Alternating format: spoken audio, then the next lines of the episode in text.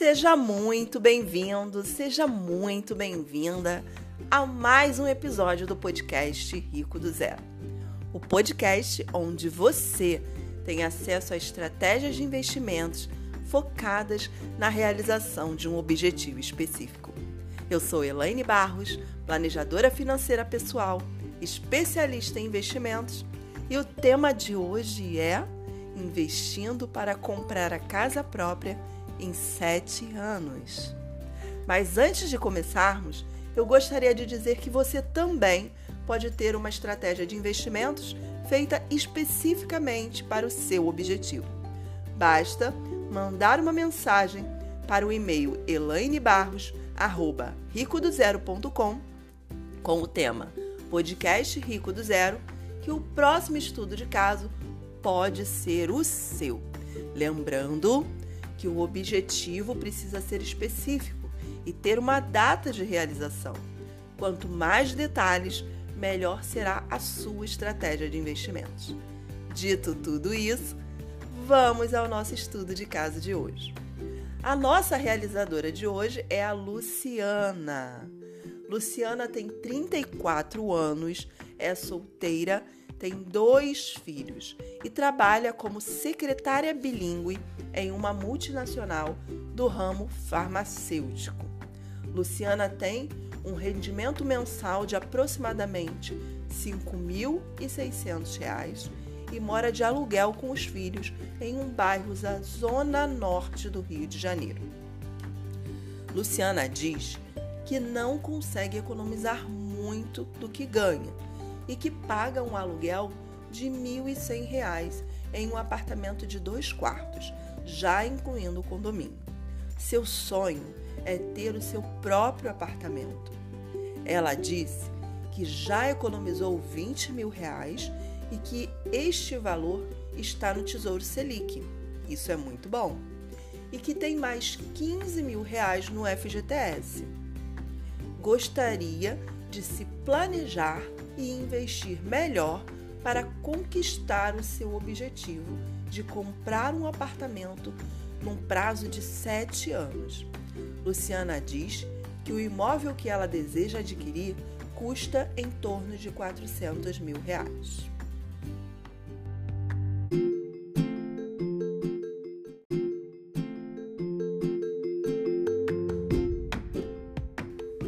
Luciana falou em um horizonte de tempo de sete anos e sabe também quanto custaria o imóvel a preço de hoje, cerca de 400 mil. Ela não deixou claro quanto poderia poupar e investir todos os meses, mas disse que já possui um valor de 20 mil reais guardados no Tesouro Selic e um saldo de 15 mil no FGTS. Embora Luciana não tenha falado se pretende financiar alguma parte deste imóvel ou se deseja comprar totalmente à vista, eu vou fazer aqui as duas simulações.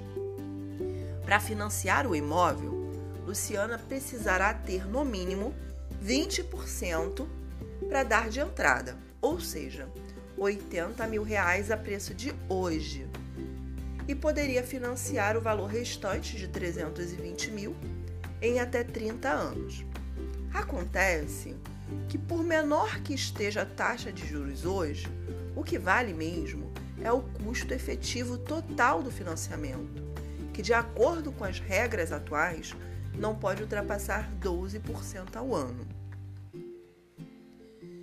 Para acumular os 80 mil reais para dar de entrada, Luciana poderá poupar e investir 550 reais por mês durante 5 anos e 3 meses, aproximadamente, a uma taxa média mensal de 0,3% ao mês no próprio Tesouro Selic. Contudo, este valor precisa ser corrigido pela inflação. Digamos que a inflação nesse mesmo período de 5 anos seja de 3% ao ano o valor da entrada, que hoje é 80 mil, passaria a ser 92 mil reais. Então, nesse caso, Luciana teria que poupar não 550 reais, mas 717 reais para manter o mesmo horizonte de tempo de 5 anos. Caso ela queira permanecer acumulando o valor de 550 reais, o tempo de acumulação necessário será de 6 anos e 5 meses aproximadamente.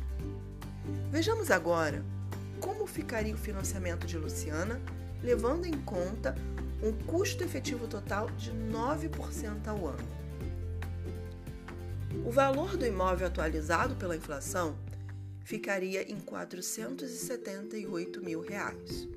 O valor da entrada em 92 mil reais. O valor financiado ficaria em 386 mil reais. O custo efetivo total de 9% ao ano, com prazo de financiamento de 30 anos ou 360 meses.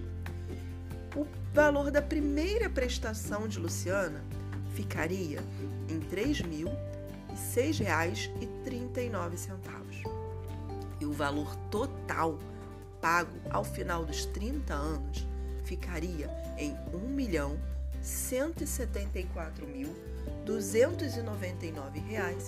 1.174.299,98, o equivalente a dois apartamentos e meio.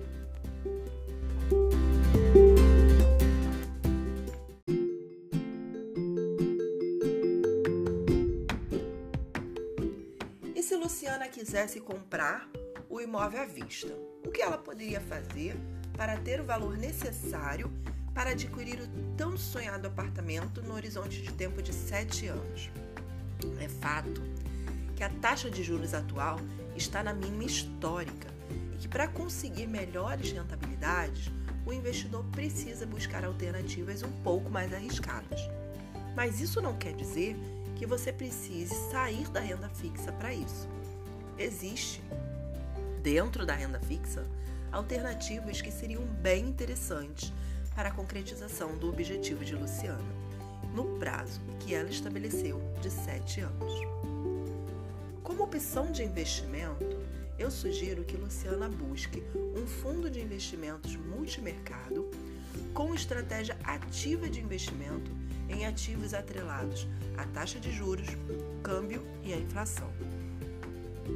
Esse fundo ele deve ter uma taxa de administração de no máximo 1,5% ao ano e uma rentabilidade média aproximada de 1,10% ao mês, ou seja, 14% ao ano, o que equivale a uma rentabilidade de 700% do CDI ao ano. No momento em que eu gravo esse podcast para vocês. Esse tipo de fundo possui estratégia de longo prazo, ligada a investimentos em ativos de renda fixa atrelados ao risco de juros, índice de preços e à moeda estrangeira.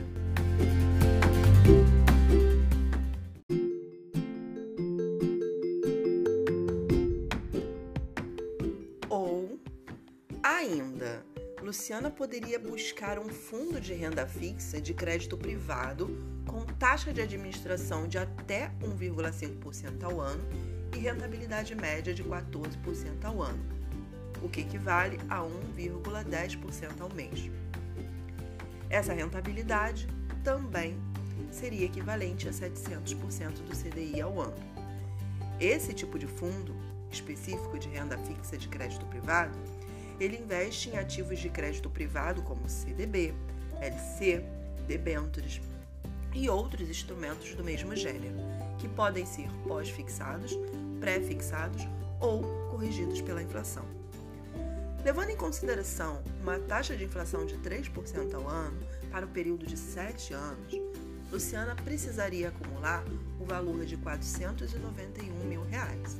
Então, aquela casa, aquele apartamento que Luciana estava olhando a preço de hoje por 400 mil, daqui a sete anos, corrigido pela inflação, estaria valendo 491 mil reais. Como ela já possui 35 mil, seria necessário poupar e investir anualmente o valor de R$ 37.595,70. Em valores mensais, seria necessário poupar e investir R$ 2.000 R$ 944,20 por mês. Esse valor é menor do que o valor que ela teria que pagar durante 30 anos de prestação caso ela optasse pelo financiamento. Agora vejamos o que Luciana precisa olhar para escolher um fundo de investimentos, seja um fundo multimercado ou um fundo de renda fixa. Para escolher o fundo ideal para o seu objetivo, Luciana precisa olhar três fatores especiais. O primeiro deles é a taxa de administração cobrada no fundo. Essa taxa é uma taxa anual, mas que é descontada diariamente do patrimônio líquido do fundo. Quando o fundo divulga a rentabilidade do período, a taxa de administração já foi descontada. Então, podemos dizer que a rentabilidade já é líquida de taxas. O segundo fator a ser analisado é o histórico de rentabilidade. Vale lembrar que a rentabilidade passada não é sinônimo de rentabilidade futura. Contudo, o histórico de rentabilidade pode dar uma visão de como o fundo tem performado nos últimos anos e também é uma forma de analisar o trabalho da equipe de gestão e se a estratégia usada tem funcionado bem. E por último, e não menos importante, devemos olhar para a liquidez. A liquidez do fundo é o prazo que ele demora para devolver o nosso dinheiro. Esse tempo é expresso em D mais um número de dias úteis. Nesse caso concreto de Luciana, a liquidez não vai interferir no seu investimento, mas é importante saber o prazo de liquidez para se programar na hora de fazer o resgate. Todas essas informações que eu acabei de falar para vocês, elas são muito importantes e elas estão disponíveis para todos os investidores através do regulamento do fundo e também da lâmina de informações essenciais. Para buscar os fundos que mais se adequem aos parâmetros apresentados aqui, Luciana pode utilizar algum aplicativo, como por exemplo o Trading Maps, que permite filtrar pela taxa de administração, tipo de fundo, rentabilidade. Então, ela vai ter facilidade de buscar esse tipo de investimento no mercado. Vamos recapitular tudo que a gente viu até agora? Então, vamos lá. O objetivo de Luciana é comprar um apartamento que hoje vale 400 mil reais. E ela gostaria de fazer isso no horizonte de 7 anos. Ela não disse se ela ia comprar à vista ou se ela ia financiar uma parte do valor do imóvel. Por isso, nós fizemos aqui duas simulações.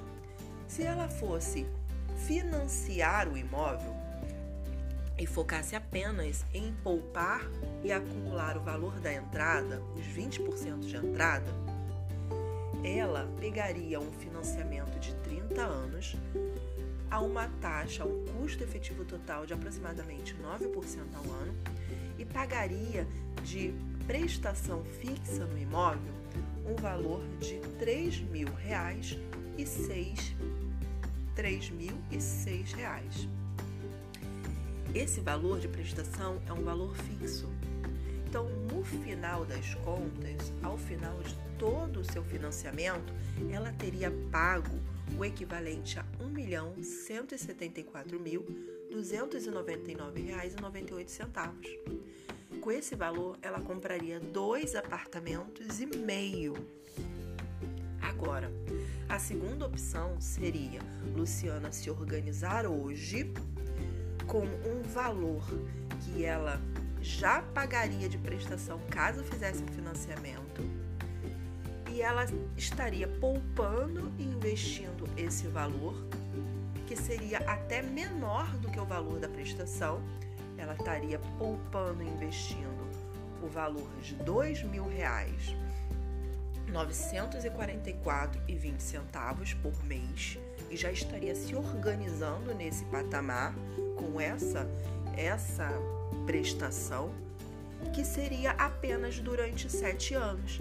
Então ela pouparia e investiria R$ 2.944,20 apenas por sete anos e teria todo o valor necessário para comprar o apartamento à vista, já atualizado pela inflação durante esse período de sete anos. Então perceba que é muito mais vantajoso a gente se planejar, se organizar, poupar e investir para adquirir o nosso imóvel, a nossa casa própria, à vista. Porque dessa forma ela só teria a responsabilidade, o comprometimento de poupar e investir durante sete anos. Ao passo que, se ela optasse pelo financiamento, ela teria que se organizar para pagar uma prestação fixa de 3 mil reais durante 30 anos. Perceba como é importante você se planejar, se organizar começar a investir para realizar os seus projetos de vida. Bom, chegamos ao final do nosso estudo de caso de hoje e eu espero ter contribuído de alguma forma para a realização do seu projeto financeiro. E se você quiser aprender a investir e estruturar a sua própria estratégia de investimentos, fique bem ligado, porque em breve eu vou divulgar a data de inscrição para a próxima turma do meu curso, o Método Start, do básico ao avançado. Meu nome é Elaine Barros e esse é o podcast Rico do Zero.